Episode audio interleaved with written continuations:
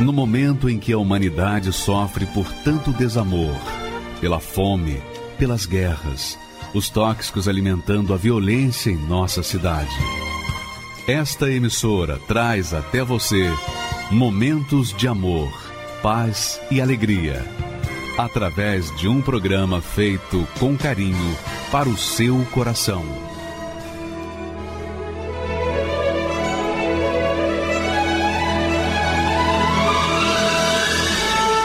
E agora, com você, a Palavra Amiga do Bispo Macedo.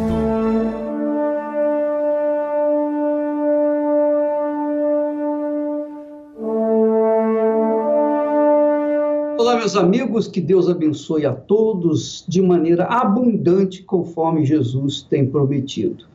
Prometido àqueles que creem, àqueles que obedecem, àqueles que praticam, àqueles que exercitam, fazem o que está escrito. Porque às vezes a pessoa pensa que só porque ela conhece a Bíblia, que ela tem direito às suas bênçãos, às suas promessas. Não, não é assim.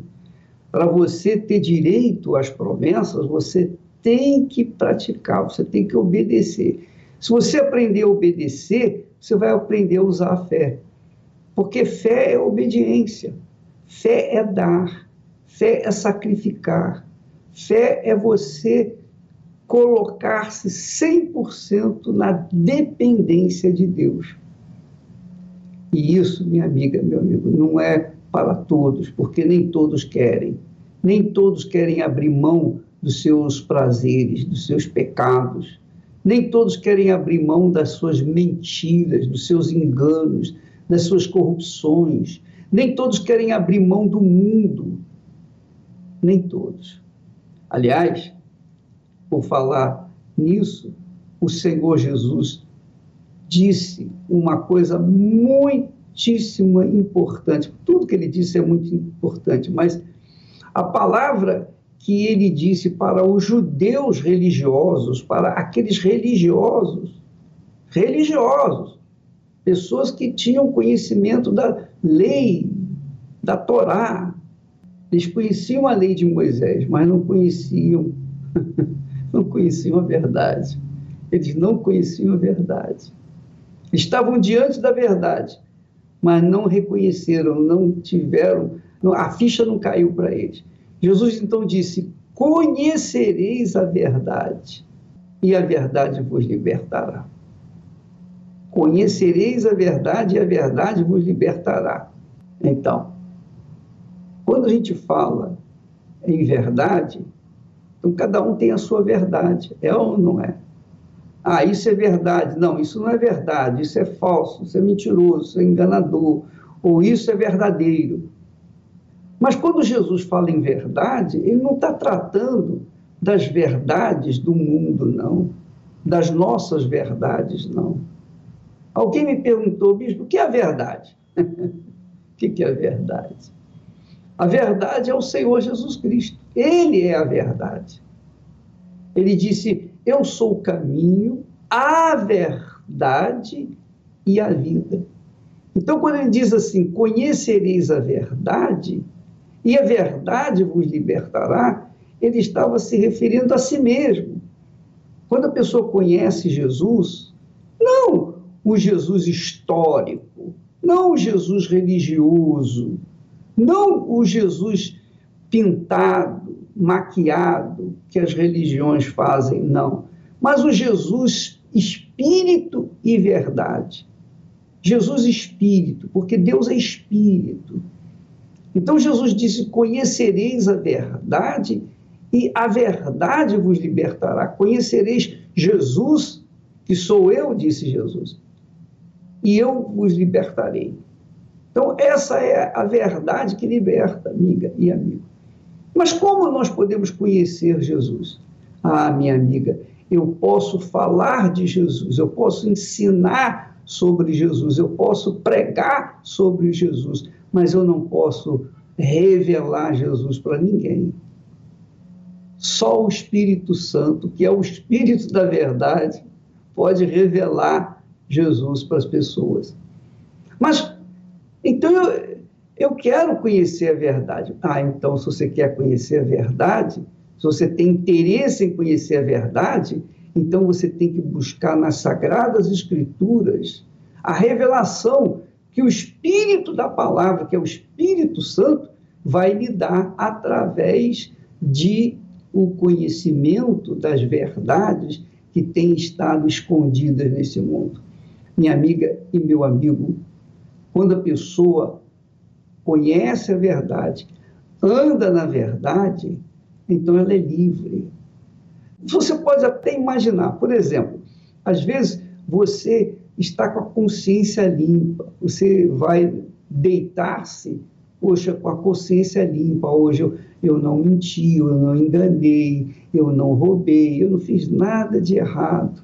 Hoje eu, eu só fiz o que era bom, eu ajudei aqueles que me pediram ajuda, não atrapalhei aqueles que estavam querendo seguir o seu caminho. Hoje eu fui uma boa pessoa. Então você vai deitar com a consciência assim aparentemente lavada, pura, purificada. Por quê? Porque você viveu o dia na sua verdade, a verdade que, que é humana, a verdade desse mundo. Mas a verdade que o Senhor Jesus trata aqui é a sua própria pessoa. Quando a gente conhece a verdade, quando a gente conhece Jesus, a vida da gente muda como da água para o vinho. Você vai ver nos testemunhos das pessoas que viviam nas suas religiões e um dia, por conta da desgraça, da depressão, do inferno que viviam, a religião não pôde resolver os seus problemas. Então elas partiram para a fé na palavra de Deus, partiram para a fé na verdade de Deus, que é Jesus. E então o Espírito Santo revelou a verdade para elas e elas então são novas criaturas, foram libertas por conta dessa verdade que liberta, que é o próprio Senhor Jesus Cristo. E só Ele pode libertar. Religião nenhuma liberta de coisa alguma, de coisa alguma. Mas o Senhor Jesus, quando você o conhece, você passa a ter uma vida nova, porque Ele passa a fazer parte da sua vida. É o caso desse testemunho agora, dessa psicóloga. Ela viveu numa religiosidade, fez sacrifício, fez o que tinha que fazer, que eles pediam lá, mas a sua vida continuava a mesma. Aí o que, que aconteceu? Um dia ela teve encontro com a verdade, a verdade a libertou. Vamos assistir o testemunho dela agora. Meu nome é Karina, eu tenho 41 anos de idade, eu sou psicóloga e eu tive uma infância muito difícil. Um lar cheio de brigas, eu presenciava meu pai e minha mãe brigando constantemente, meu pai agredindo a minha mãe. É, minha família é espírita, então meu pai é espírita, meus tios, meus avós. E nós morávamos a princípio em São Paulo, depois o meu pai ele tinha perdido tudo, tinha dado falência no, no mercado que ele tinha e ele decidiu é, iniciar a vida dele no interior de São Paulo. E lá no interior de São Paulo ele, ele conhecia uma mãe de santo e essa mãe de santo ofereceu o centro espírita para ele morar a princípio. E aí, nesse período que nós moramos nesse centro espírita, eu, eu tinha um quarto para dormir, onde todas as noites tinha uma entidade que se sentava ali à beira da minha cama. E aí, assim, isso foi até os meus 18 anos. Aí depois meu pai se separou da minha mãe. E aí com 18 anos eu decidi vir para São Paulo. E aqui eu achei assim em São Paulo que eu ia me livrar, né, do, dos vultos, das vozes, né? Só que aí a intensidade dos espíritos é, em aparecerem para mim foi ficando mais forte e fora de controle. E aí foi onde me falaram que se eu fosse na Federação Espírita Lá eles poderiam me ajudar. Fui desenvolvendo tudo que eu podia desenvolver dentro da mediunidade, que é o que eles falavam que eu tinha, eu fui desenvolvendo, mas não era algo assim que eu fazia por prazer, que eu queria fazer. Era como se fosse assim uma obrigação. Olha, você nasceu com isso e você é obrigada agora a, a, a, desenvolver, porque se você não desenvolver, você não vai ter vida própria. Mas eu já não tinha a minha vida, eu não tinha. Assim, eu passei a ter depressão é, quando eu quis deixar o mundo espírita. Mas assim, eu, eu, aí foi onde eu comecei a ter um desejo muito grande de me suicidar mesmo, de me matar. É, eu já tinha já é, esse desejo é, em função de, das brigas no lar. Mas quando eu comecei a, a, realmente a querer largar o mundo espiritual, isso, isso tornou muito intenso, assim, intenso a ponto de querer tentar. Então, é, tentei me jogar embaixo de um caminhão, e eu tentei, né, por diversas vezes me suicidar e aí eu, eu, não, eu não conseguia, assim, faca eu não tinha coragem. E eu comecei a planejar mesmo, assim, é, bom, o que, que eu tenho coragem, né? O que, que, que eu posso fazer que eu tenho coragem? Aí eu pensei em me afogar. O sofrimento ficava mais intenso nos finais de semana. Enquanto eu estava ali trabalhando, estava com a mente mais ocupada, não era tão intenso, mas quando chegava assim o sábado, domingo, aí realmente era bem forte.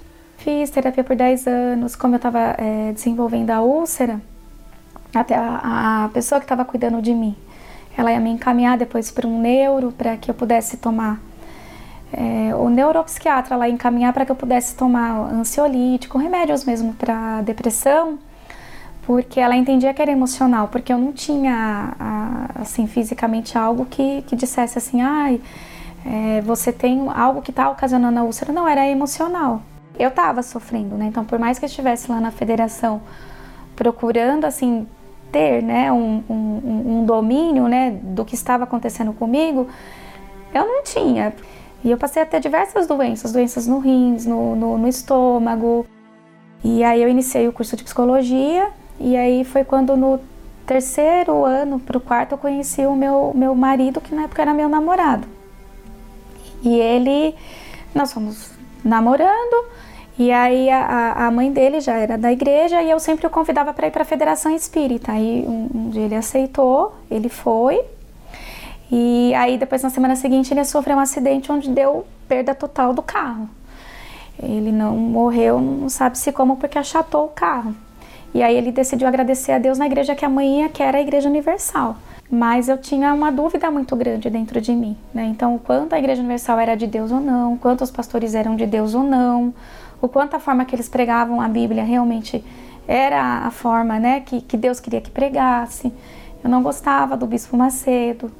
Então, quando eu, eu poderia ouvir qualquer pastor da Igreja Universal, mas quando era ele, se eu escutasse ele na rádio, a minha primeira reação, né, que eu queria fazer, num primeiro momento, era pegar o rádio e quebrar. E de tamanho ódio que eu tinha por ele, né, eu não tinha mais porta para bater. Sabia que a única porta que poderia me ajudar seria ali. Eu, eu, tinha isso comigo, que a única porta que poderia me ajudar era a, a, a porta da Igreja Universal. Eu não me lancei por totalidade completa logo que eu entrei na igreja. Eu, eu não, não, fui uma, uma, pessoa que entrou lá é, sem estar cheia de alguma coisa. Eu entrei cheia. Cheia do meu eu, cheia dos meus estudos, cheia do que a federação tinha colocado na minha cabeça. Eu entrei muito cheia, eu não entrei vazia. Então eu tinha que me desvaziar de tudo aquilo para me libertar. Então hoje eu entendo e os pastores, eles sempre, né, é, oravam, né, faziam as sessões de libertação, sempre na fé, né, de que eu ia sair dali liberta. E aí não dependia só da fé deles, ali eu entendi que dependia também da minha. E aí foi quando eu, eu decidi participar de uma corrente à meia-noite, foi até no Templo de Salomão. E no primeiro dia que o bispo falou que não existe processo, que existe é decisão. Então, no primeiro dia, ali eu tomei posse daquela palavra. E até ele falou que o Senhor Jesus, quando ele libertava, ele libertava. Né? Era sai e ele libertava e a pessoa saía liberta. Então, se quem tivesse ali tivesse essa fé de sair dali liberto, ali, já aquele dia, que não precisasse nem terminar as sete correntes. Quando eu me libertei, eu, eu, eu tinha decidido que o encosto não ia entrar mais no meu corpo, mas eu sabia que se eu não tivesse o batismo com o Espírito Santo, logo, logo eu ia voltar a manifestar. Se eu me libertei, mas eu não tinha o Espírito Santo. Então, assim, todo o sofrimento que eu tive na infância, né? Então, os traumas, né? Tudo que eu passei, né? Até da própria família mesmo. E quem não tem o Espírito Santo é assim, é perdido, né? Fica esperando do outro. Eu sabia que eu estava liberta, mas eu sabia que tinha o um vazio. E assim que eu que eu me libertei, foi até uma orientação até de um obreiro, ele passou Agora que você se libertou, agora você se batiza nas águas. Me batizei nas águas E aí eu, eu comecei a buscar o Espírito Santo. Aí veio o jejum de Daniel, fiz o jejum de Daniel, tomei posse assim que, que, que o Espírito Santo ia descer sobre mim. E ele desceu. Esse dia o que, que eu tive, né? Eu tive a presença de que assim Deus me ama, eu não estou sozinha, então desceu sobre mim paz, desceu sobre mim certeza. E é uma certeza assim que ela não está no mundo exterior, né? Ela não está ela não está alicerçada assim, se você tiver bens, carros, posses, ou se você tiver num alto cargo. Não. Ela está alicerçada assim, numa certeza, né? Numa certeza que o mundo pode cair, mas ele está comigo. É Deus dentro de você, né? Então, assim, não, não é inexplicável, né? E, e a paz é, é o primeiro sinal, né? A paz, assim, quando você enfrentar uma luta, você saber que, assim, é, ele é com você, né? Ele é com você. Naquele dia eu nasci, né? Eu falo que naquele dia eu nasci. É, nova vida eu tive. E, e principalmente porque, assim, como psicóloga, você ajuda? Ajuda. A ciência está aí, o Senhor fez a ciência, mas você não faz o que Deus faz. Né? Eu acho que essa é a diferença, né? Que quando uma pessoa ela entra num processo de depressão profunda e ela começa a se automedicar, e aí ela fica naquela vida de dois, três, quatro, cinco anos se medicando e a tendência é ficando cada vez mais dopada, o sofrimento dela tá na alma, porque a depressão é uma dor da alma, né? É um, é um vazio muito grande que a pessoa sente. E não é com os remédios que ela vai conseguir superar. Ela precisa é, é, de algo a mais, né? Algo que é só o Senhor Jesus que faz. Assim, o Espírito Santo ele é meu guia, ele é a minha direção. Assim, hoje as minhas decisões eu não tomo sem consultar a Deus foi o que me ajudou a continuar vivendo, né, a, me formar, a, a, construir carreira, né, a, a, construir família, a ter filho. É, hoje eu, eu, eu falo que eu estou viva, né, pela misericórdia de Deus. Né, Deus foi muito misericordioso e encontrei Jesus, né. Se você quer ganhar, tem que saber perder se quer ser vencedor, tem que aprender a sofrer.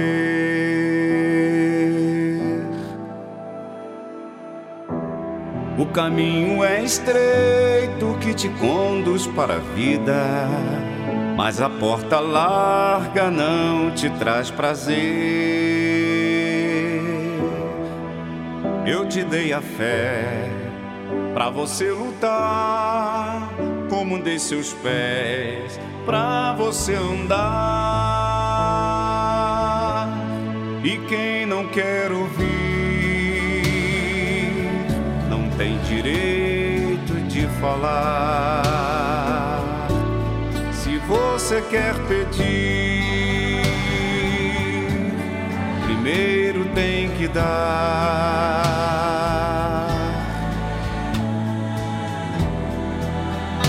Uma semente boa numa terra fértil nasce, e se bem regada vai frutificar.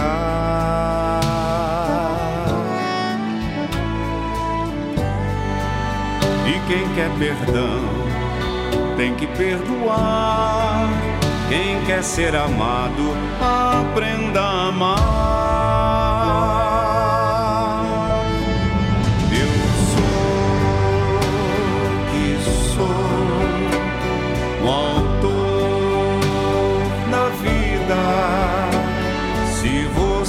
Quer me conhecer, tem que me oferecer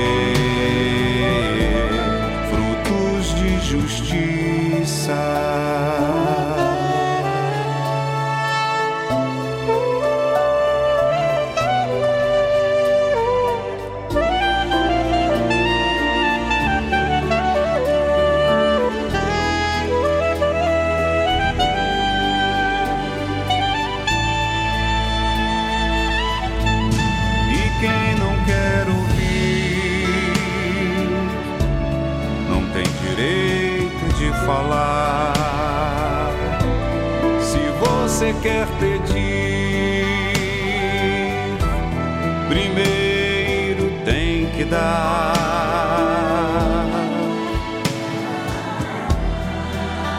Uma semente boa numa terra fértil nasce, e se bem regada vai frutificar.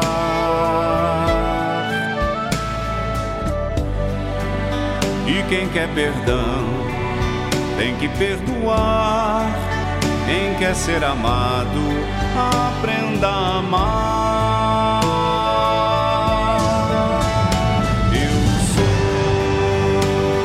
que sou o autor da vida. Se você quer me conhecer,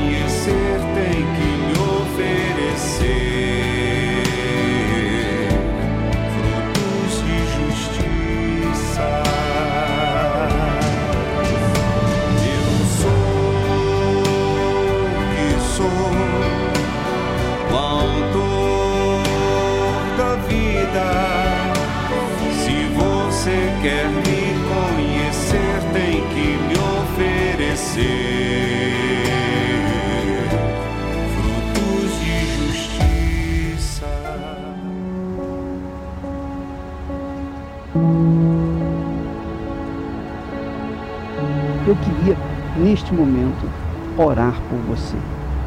Especialmente você que está sofrendo, desesperado. Você que se encontra no fundo do fundo do fundo do poço. Deus se encontra aí com você que está sofrendo, gemendo. Você que está aí se sentindo a pior das criaturas. Você está aí bebendo. Você está aí usando drogas. Você perdeu o seu casamento. Você está pensando, não tem mais sentido na minha vida. Se meu marido me deixou por outra mulher, não faz mais sentido eu viver. Está sendo assim a sua vida? Você quer parar essa dor sem precisar tirar a sua vida? Nós vamos mostrar para você. Não é preciso tirar a sua vida para tirar esta dor que você está sofrendo.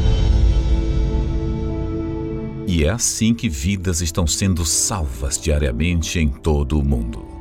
Eu ouvi alguém falando em câncer no rádio e eu parei na estação. Eu deitado ali com os meus filhos do meu lado e com essa, esse pensamento na minha mente. Tira a vida deles e tira a sua também. Liguei o rádio, ouvi alguém falar comigo. Ei, é você mesmo. Naquela hora que eu tava com a corda no pescoço, que eu ia me atirar daquele armário. Veio esse pensamento na minha cabeça. Aquela voz, aquele pastor, nós temos pastores prontos para te ajudar. Agora imagine se essa programação não existisse.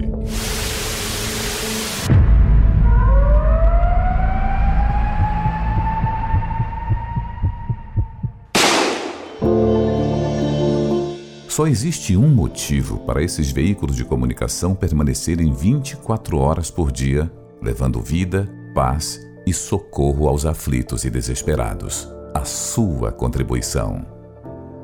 É por essas antenas que alcançamos os lares dessas pessoas que necessitam da sua ajuda. Desde a época de Jesus, ele já sabia que sobre o telhado o alcance de pessoas era bem melhor. O que vos digo em trevas, dizei-o em luz, e o que escutais ao ouvido, proclamais sobre os telhados. Seja livre aí onde você está. Seja livre desse pranto. Seja curado da sua enfermidade, desse espírito de opressão, de desespero.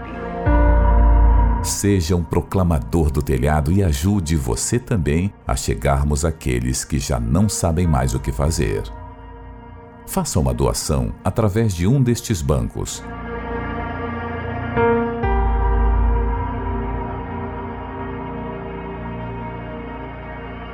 Se preferir, doe pelo site universal.org/doar, pelo aplicativo da Universal no seu smartphone ou tablet, ou faça sua doação diretamente em uma Universal.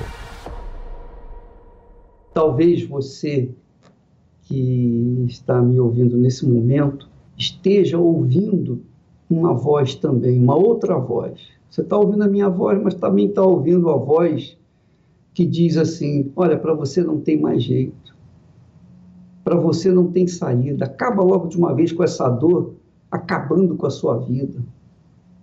suicida logo.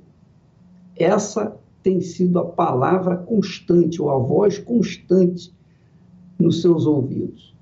E você sentindo desespero, e você sentindo dores, constantes dores. É como o bispo Renato falou: para parar essa dor, você não tem que parar com a sua vida.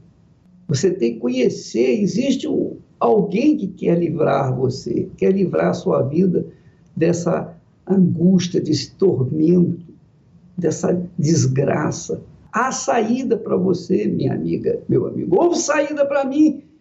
E há saída, houve saída para essas pessoas todas que estão dando testemunho. Nós tivemos o testemunho de uma psicóloga, agora nós vamos ter o testemunho de outra pessoa da área médica, uma bióloga. Ela também sofria. Ela sofria com a ignorância a respeito da Igreja Universal do Reino de Deus, do trabalho da Igreja Universal. E ela tinha muito preconceito.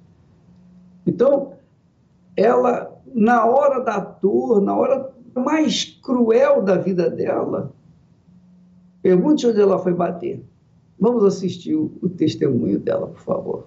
Meu nome é Valéria, eu tenho 44 anos, sou formada em Biologia, técnica de edificações, técnica de segurança do trabalho e sou estudante de engenharia civil.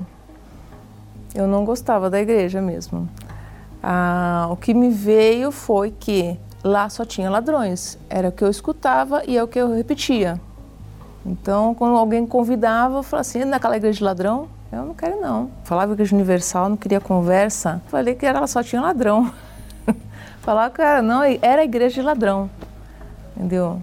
Mas é que tá um negócio, a pessoa muitas vezes chega sem nada. Tá roubando o quê da pessoa? A minha mãe, né, lutou por mim também. Quando eles iam na minha casa, já virava o nariz, ai, tem que entrar aqui, esse povo aqui.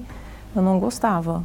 Primeira vez que eu pus o pé na Igreja Universal foi em 98, ao convite de uma, pessoa que ele é evangélico, mas não pertence à Igreja Universal. Mas ele me convidou para a terapia. Ele falou: por que você não vai com seu namorado? Vocês brigam muito, a gente vê que é um, um namoro bem cheio de conflitos.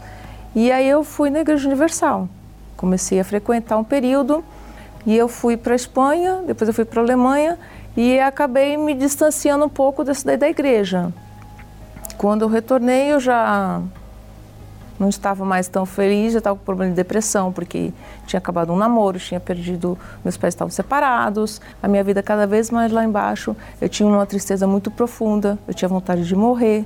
Para quem vivia sempre viajando, eu tinha uma situação de vida muito boa. Eu estudei fora, eu estava numa situação que eu não tinha o que dar de comida para meu filho. Então for, foram fracassos mesmo colecionados que te colocava para baixo e tive vontade de viver. Para que viver? Foi aí onde que eu peguei e retornei de vez mesmo para a Igreja Universal. Meu filho já tinha dois anos. Aí fui de novo para a Igreja Universal, aí fui me alimentando. E na mesma frequentando, eu falava assim, não, é, lá eu não vou dizimar. Lá a minha ajuda vai ser caridade dá cesta básica para um. A minha ideia era ainda, mesmo já começando a frequentar, só que aí até a hora que eu cheguei na Real, eu lembro de um pastor falando: você que está ficando com Jesus, é melhor você casar. Aí eu caí na Real e falei assim: é, eu estou ficando com o Senhor Jesus. Tanto que eu ia escondida. Ninguém sabia que eu estava indo para a igreja. Aí eu falei: não, agora eu vou assumir meu casamento. Se esse Deus que estão me pregando vai resolver, então tá, vou desafiar o Senhor. E foi dali para frente que eu vi Deus trabalhando na minha vida, mudou. Aí eu já consegui, o que eu tinha perdido carro, tinha perdido moto, dali eu já comprei um carro novo, dali para frente eu já comprei uma casa. A Igreja Universal, ela me ensinou a, a saber lidar com as pessoas que eu não sabia lidar com as pessoas. Eu não sabia eh, ter paciência de que tudo se resolve. Hoje, eu tenho a certeza de que tudo vai se resolver e que Deus está cuidando. Então eu vejo, se eu não tivesse a presença de Deus, se eu não tivesse Espírito Santo, eu não teria forças para estar continuando, continuando minha vida. Então eu vejo que o próprio Deus muitas vezes me sustenta e empurra. É como se eu estivesse andando e sentindo uma mão assim te empurrando. Vai, vai, continua. É que vocês que têm preconceito, como eu tive um dia, achando que a Igreja Universal só tinha pessoas que só estavam interessados no seu dinheiro. Não, não é isso. Eles estão ali para dar vida, que quando eu cheguei aqui eu não tinha vida. Eu estava já no fundo do poço. Deixa de lado porque esse preconceito, vem conhecer primeiro, você não conhece.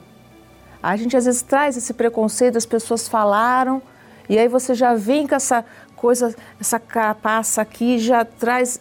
Não, deixa um pouquinho de lado isso daí, porque aqui eu não conheci a Igreja Universal, eu conheci o Senhor Jesus, que Ele é que vai salvar.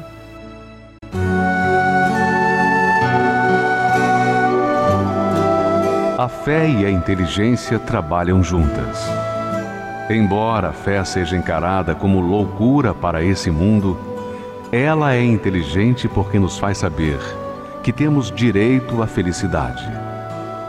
A fé faz com que recusemos uma vida de derrotas e conquistemos uma vida de vitórias.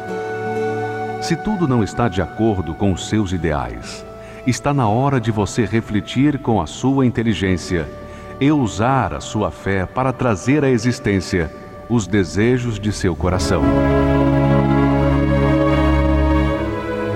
Igreja Universal do Reino de Deus um lugar de fé para a sua vida.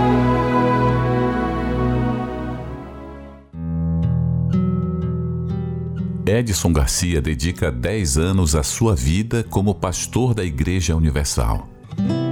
Até que em uma noite, Edson sente uma dor estranha e que passa a conflitar a sua fé. E parecia ser uma noite normal, como outras que nós chegávamos da igreja, e eu percebi que havia algo errado no meu corpo. Estava sentindo um certo incômodo, um cansaço a mais físico. E naquela noite que ele começou a sentir os primeiros é, desconfortos, a gente achou que era algo comum, né? Então a gente tentou resolver ali de uma maneira caseira, com uma massagem. Só que no dia seguinte ele já acordou com muitas dores, né? E eu mal conseguia colocar os pés no chão. Foi aí que eu percebi que algo errado mesmo estava acontecendo comigo. Me encaminharam para um especialista na, na área da reumatologia e nessa área foi diagnosticado que eu estava com um problema chamado espondilite anquilosante que essa doença ela atinge determinadas regiões do corpo com inflamações nas articulações, impedindo o movimento das articulações. No meu caso, é, começou na região dos pés, tornozelos e foi para o quadril e também para a coluna. Quando a gente chegou na reumatologista, ela constatou, deu o diagnóstico né, do problema e ela assim só deu palavras de morte, porque quando foi constatado, a gente esperava agora, né, que descobrimos o problema, né, vamos tratar e vamos resolver.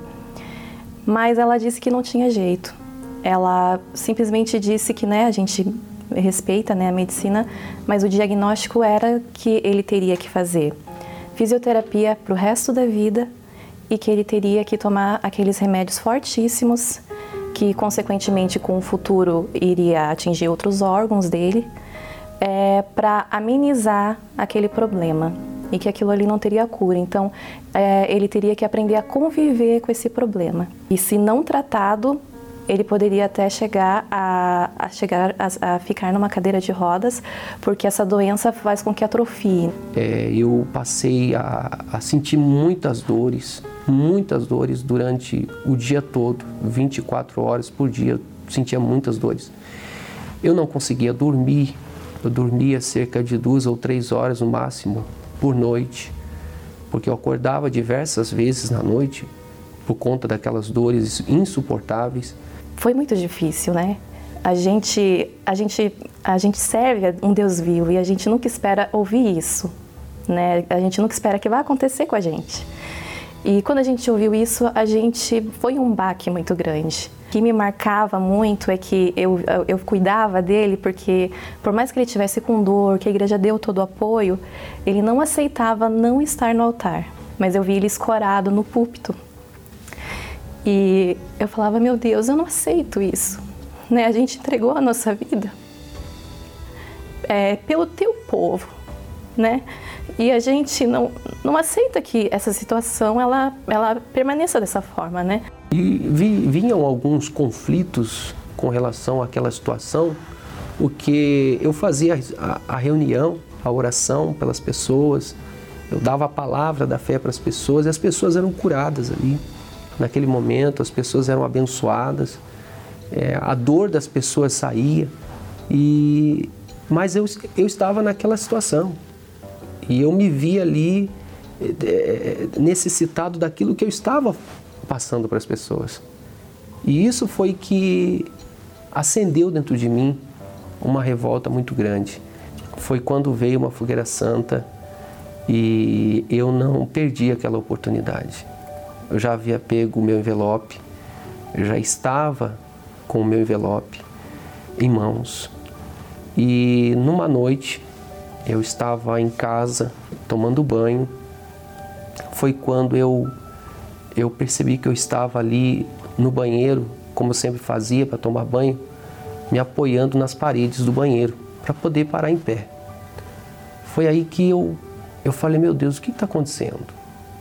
Está acontecendo? Onde o Senhor está? Em mim.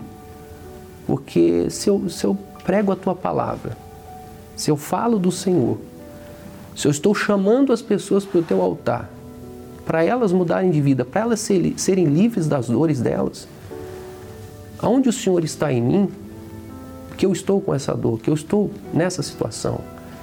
Foi aí que Deus falou comigo ali. Ele falou comigo, ele disse: Eu quero que você dependa apenas de mim, da minha palavra. Da minha palavra. E naquele momento, quando ele falou comigo, houve uma certeza muito grande dentro de mim. Uma certeza muito grande. Eu terminei de tomar banho mais rápido. Eu me apressei, me arrumei, saí do banheiro, e eu já logo chamei a minha esposa, falei, amor, é, você nunca mais vai levar remédio para mim na cama. Você nunca mais vai levar remédio para mim na cama. Joga todos os remédios que tem aí fora. Joga tudo fora. Porque nós vamos colocar toda a nossa ajuda de custo no altar. Nós, pastores, temos a nossa ajuda de custo, que é a forma como nós nos mantemos né, mensalmente e foi o que Deus havia me pedido. Ajuda de custo e alguns objetos pessoais que a gente vendeu, como relógio. E a gente foi para o altar com toda a força.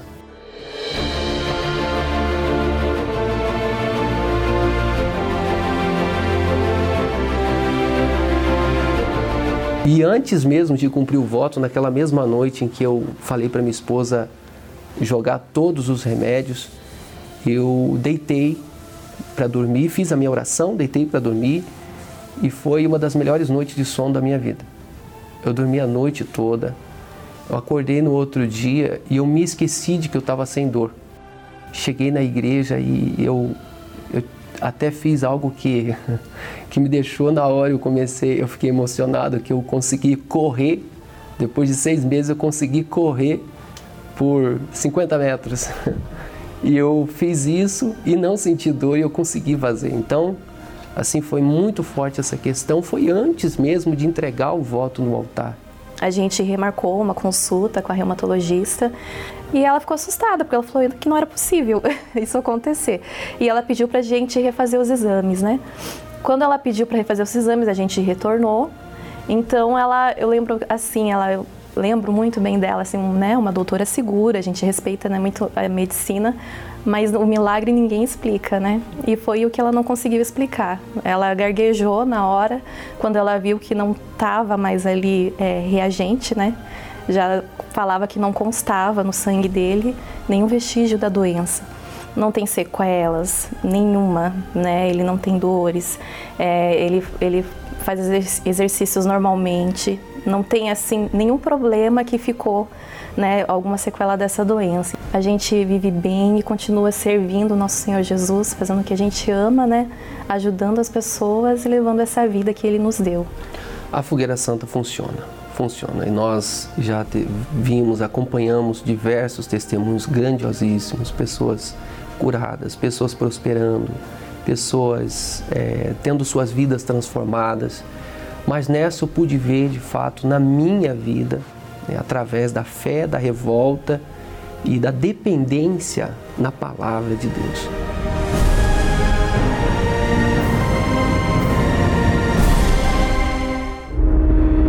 De 32 mil homens no exército de Gideão, Deus o reduziu para apenas 300. Disse o Senhor a Gideão: Muito é o povo que está contigo para eu dar aos midianitas em sua mão, a fim de que Israel não se glorie contra mim, dizendo: A minha mão me livrou.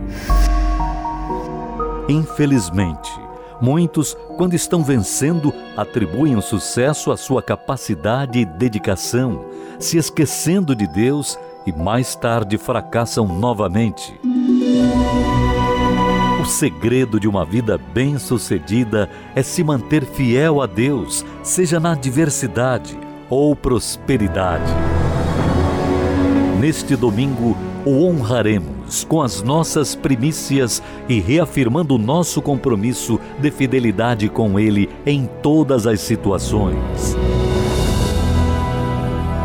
A festa das primícias com a Santa Ceia. Às sete horas, nove e meia e dezoito horas, no Templo de Salomão ou em uma universal. Meu nome é Carlos Alberto, eu tenho 23 anos e já no início da minha história eu já entrei dentro da Igreja Universal porque meus pais já frequentavam a igreja, então desde pequeno eu já tive esse conhecimento. Meus pais sempre me proporcionaram educação, me davam do bom e do melhor, sempre o que eu precisava, nada em exageros, mas sempre me mostrando, sempre me podando. É, a gente tinha uma família unida, né? A gente sempre viajava junto, planejava as coisas juntos, então era uma família junta. Até que depois de um tempo vieram a se separar e isso me trouxe algumas coisas. Eu perdi um pouco da referência de família.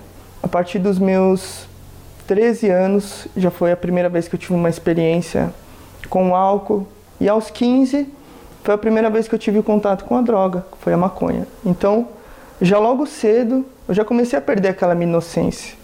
Então eu não tinha limite. Eu fazia o que eu queria a hora que eu queria. E por estar enraizado no mundo, então já não era mais só um tipo de festa, em vários tipos de festa. Uh, já me relacionava com muitas mulheres. Eu já não consumia mais uma droga, já eram mais de três, quatro tipos de droga.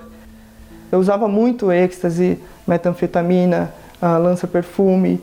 Se eu tivesse numa balada, alguma coisa mais reservada também, maconha, lança. Então, dependendo de onde eu tivesse, com quem eu tivesse, eu tinha que me, me adequar àquele ambiente àquelas pessoas. Então, muitas vezes eu fazia as coisas, eu nem percebia, eu já estava fazendo. Teoricamente eu tinha tudo, né? Tinha amigos, tinha mulheres, tinha dinheiro, podia fazer o que eu quisesse, a hora que eu quisesse. Mas nada daquilo ainda era aquilo que eu buscava. Dentro de mim faltava algo. E eu não sabia que algo era esse. Por isso que eu sempre estava experimentando de coisas novas, pessoas novas, lugares novos, cada vez usando mais quantidades de droga ou bebendo mais, chegando a limites. Eu me olhava no espelho e já não me reconhecia mais. Não sabia mais quem era o Carlos. Eu me olhava e falava: que ponto estou chegando? Quem sou? Eu já não sei mais quem eu sou sem a droga. De tanto que eu consumo, eu já não sei como eu sou mais normal. À noite eu tinha problemas para poder dormir, eu, eu, tinha perturbação, eu tinha impressão de que alguém ou alguma coisa ia aparecer, ia me pegar. Então eu, eu dependia da droga para usar muito, a questão da maconha, para eu chegar em casa e já dormir direto. Porque se eu ficasse só, eu não tinha, eu ficava agoniado, né? Eu não conseguia ficar no meu quarto todo escuro. Eu tinha esse problema. E através disso, minha mãe buscando através da fé dela a minha transformação, um dia, quando eu estava numa balada eletrônica, eu me lembro que. E ali Deus fez eu olhar de ponta a ponta aquele lugar onde eu estava. Eu vi aquela multidão, aquele monte de cabeça igual, e Deus falou assim para mim: Isso aqui é a visão do inferno. Isso aqui não é lugar para você. E eu tomei a decisão. Meu pai, na época, estava morando fora do país. Eu liguei para ele e falei: Pai, como é que tá as coisas aí, tudo? Tô pensando em me mudar, tal, ficar um pouco com o senhor aí. Ele falou: Não, pode vir. Eu cheguei lá dia 21 de janeiro de 2018. Era um domingo, 6 horas da manhã. E aí eu encontrei meu pai e falei, pô pai, que horas que é a reunião? Vocês vão na reunião hoje? Não, meu filho, você acabou de chegar, vai lá descansar tal. Falei, não pai, eu quero ir. Dentro de mim eu já estava decidido. Então, no mesmo dia que eu pisei o pé lá, eu não fiz nada. A primeira coisa que eu fiz foi ir na reunião de domingo. Tudo que o homem de Deus ali na frente falava, pregava através da palavra, e eu escutava aquilo e falava, ah, a partir de agora eu não posso mais mentir. Então, Eu já procurava o máximo mudar o meu caráter. Ó, a partir de agora você não pode mais assistir pornografia, masturbação. Cortava. Eu decidi entrar nas águas. Então foi quando me batizei pela primeira vez, após dois meses, lá nos Estados Unidos. E aquilo, na hora que eu subi das águas, que eu saí de lá, aparentemente não mudou nada. Mas dentro de mim havia uma força para eu falar ainda mais não para aquilo que vinha me afligir. E aí, decorrente, como os obreiros né, eram próximos de mim, tinha um que cuidava em especial de mim, que era do grupo jovem. O pastor me aconselhava também e falava: Ô oh, Carlos, a gente está vendo, né, a sua mudança, a sua entrega, você está aqui na igreja direto com a gente e tal, mas você precisa agora buscar o Espírito Santo. Vai ter momentos de luta, de dificuldade. E para você sustentar sua fé, imagine daqui um ano, dois anos, cinco anos. Então você precisa do Espírito Santo para você se manter firme na fé, né? para você se blindar de fato e de verdade desse mundo. E aquilo despertou um, um interesse em mim. E aí eu me lembro que chegou o jejum de Daniel em agosto, depois de uns três, quatro meses que eu havia me batizado. Eu vi ali o jejum de Daniel como realmente uma oportunidade, porque eu não sabia direito muito como demonstrar para Deus que eu queria realmente o Espírito Santo. Que ali eu já estava entregando minha vida, mas tinha que ter um algo a mais. Uh, a primeira dificuldade para mim, que eu nunca tinha feito antes, era me libertar das redes sociais. Eu tinha um vício ainda. Querendo ou não, estava buscando a Deus e já não via mais besteira na internet, mas eu perdia muito tempo com Instagram, Facebook, coisas que não me traziam acréscimos, né? E eu passei a substituir aquilo por livros, pela palavra de Deus, por ouvir as pregações no YouTube. E aí eu estava me preparando para o último dia. Eu lembro que ia ter a live ao vivo lá de Israel. E eu falei: não, é agora. Vai ser esse domingo, eu tenho certeza. Eu tô dando meu máximo para Deus. A minha vida eu já entreguei, já renunciei tudo e tal. Me veio aquela certeza, aquela força dentro de mim. Deus confirmando ali para mim que ele tinha se agradado, que ele estava se agradando de quem era aquele novo Carlos de todo o sacrifício, de tudo aquilo que eu entreguei, que eu renunciei, a minha coragem, a atitude de dar um passo para conhecer Ele. Então ali houve realmente uma aliança. Eu vi que Deus firmou uma aliança ali comigo naquele dia e me veio uma alegria, uma paz tão grande. O Espírito de Deus entrou dentro de mim, porque Deus ele é autossuficiente. Então, quando o Espírito dele passou a entrar dentro de mim, eu fui completo. Ali eu não precisava mais de pessoas e nem de coisas para ser feliz. Não bastava nada. Ele bastava para mim. Então, aonde quer que eu vá, no meu trabalho, para outras pessoas da minha família ainda que não são convertidas, para quem quer que seja, sempre que eu tenho oportunidade eu vou e falo de Deus, eu convido, eu me esforço, eu vou, eu busco, eu faço o que for possível. Porque o próprio Deus fala que a gente tem que dar aquilo que a gente recebeu de graça. Bom, e depois que eu recebi o Espírito Santo, mudou tudo dentro de mim, né? Até o meu relacionamento com os meus familiares, principalmente com a minha mãe né, que eu vi que ela sofreu muito por mim. Quando eu voltei ao Brasil, eu voltei a morar com a minha mãe e o nosso relacionamento mudou completamente. Ela sempre lembra e fala daqueles momentos que ela olhava para mim, né, com fé, falando: "Meu filho, você vai ser um homem de Deus". E eu não, negava e falava: "Não, mãe, que isso? Está viajando, você é muito crente". E hoje realmente eu estou aqui na presença de Deus, né, todos nós. Então o esforço dela valeu a pena. Deus respondeu a ela. Então você ser guiado por Deus é certeza de que você vai ser feliz, que você vai ser completo, que você vai ser por inteiro feliz e realizado. Então, eu entrego 100% a minha, vida, a minha vida nas mãos de Deus e deixo o Espírito Santo me guiar. E sem dúvidas, eu sou um diferencial nesse mundo porque eu tenho o Espírito de Deus. Deus abençoe a todos em nome do Senhor Jesus. Elevo os meus olhos para os montes de onde me virá o socorro? Meu socorro vem do meu Senhor, que criou os céus e a terra. Não deixará que o teu pé vacile. O Senhor é quem te guarda.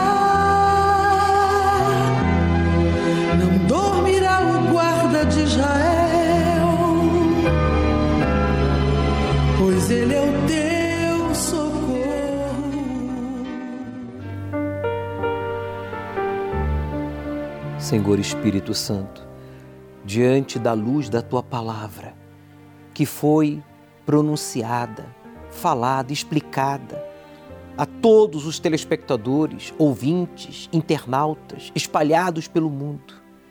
Esta pessoa agora entende o porquê das muitas dúvidas, da insegurança, da indefinição, da falta de disposição e de coragem para te obedecer. Porque só o Senhor Espírito Santo pode testificar no nosso espírito, no nosso entendimento, que somos filhos de Deus. E quando não há essa testificação, então, por mais capaz, por mais bem intencionado que seja a pessoa, por mais tempo que tenha de igreja, por mais que conheça as Escrituras Sagradas, esta pessoa é insegura, indefinida, acomodado, medroso. Por isso, meu Pai, nós unimos a fé com o teu servo, o Bispo Macedo, e desde o templo de Salomão, invocamos o teu nome, fale, amigo, amiga, forte, o nome poderoso do Deus vivo, diga Jesus, e todo pensamento de homicídio, de suicídio, de traição, o encosto do vício, o encosto que está alimentando esta bactéria, este vírus, esta doença, esta enfermidade, as brigas no casamento, a separação da família, diga todo o mal da minha mente, do meu coração, do meu corpo e do meu lar, diga saia e não volte nunca mais. Meu Deus, use esta água como um ponto de contato para despertar a fé e trazer a saúde, restaura a saúde restaura o vigor, dá a esta pessoa força e coragem, meu Pai, para te buscar, para te obedecer, para ir ao altar e entregar toda a sua vida como sacrifício vivo, em obediência à tua palavra, a uma fé pessoal, por meio do sacrifício voluntário. Pois declara esta água consagrada em nome de Jesus. Beba Participemos juntos desta água consagrada a Deus. Receba a saúde, amigo, amiga, aí agora onde você se encontra. Receba também a paz, o sinal de que você já não está só. Deus está com você. Receba agora a coragem, a disposição para obedecer a palavra de Deus, para buscá-lo, se batizar nas águas, perdoar a quem você tem odiado e a partir de hoje viver na verdade. Abraça, Senhor Espírito Santo, a todos. Abrace a todos que estão buscando a transformação de dentro para fora.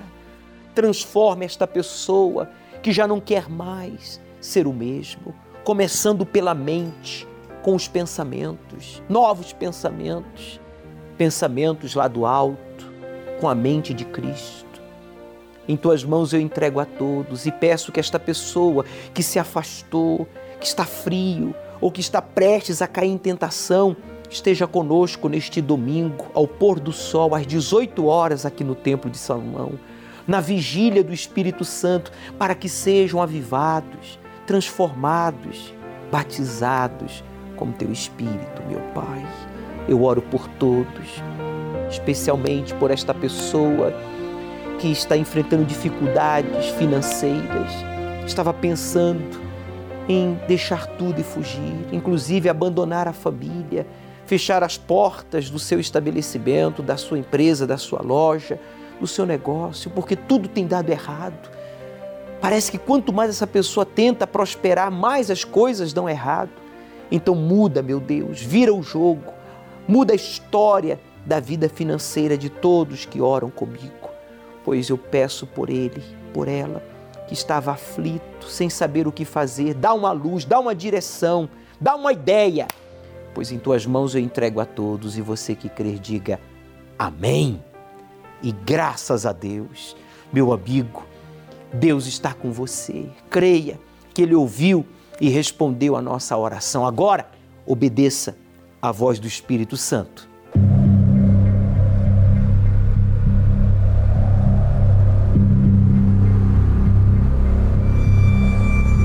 Você já sentiu sua vida arruinada, como se gafanhotos tivessem comido todas as folhas verdes e que o que sobrou está seco, instável e frágil?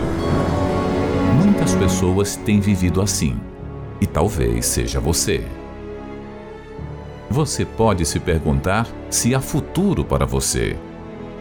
E nós dizemos sim, há futuro para você e pode ser melhor do que jamais imaginou. Agora peguem as jarras, encham e as levem para o anfitrião. É verdade mesmo que o vinho acabou? Não consigo acreditar em tamanho revés. Com licença.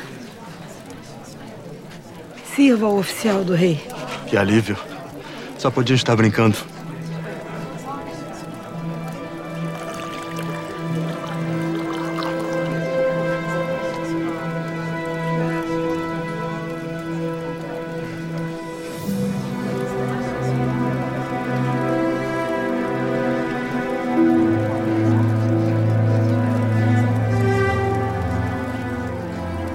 Estou impressionado. Todo homem põe primeiro o vinho bom. E depois que todos já beberam bastante, serve o inferior. Mas você guardou até agora o melhor vinho.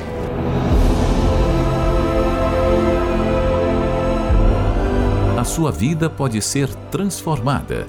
Basta você permitir que o Senhor Jesus entre.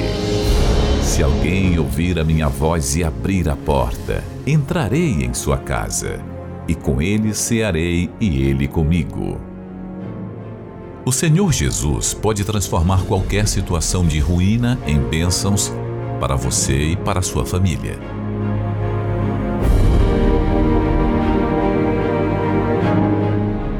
Os seis domingos da transformação na vigília do Espírito Santo, às 18 horas, no Templo de Salomão, Avenida Celso Garcia, 605 Brás a sua vida, a nossa vida, a vida de todos nós, é resultado dos pensamentos que alimentamos.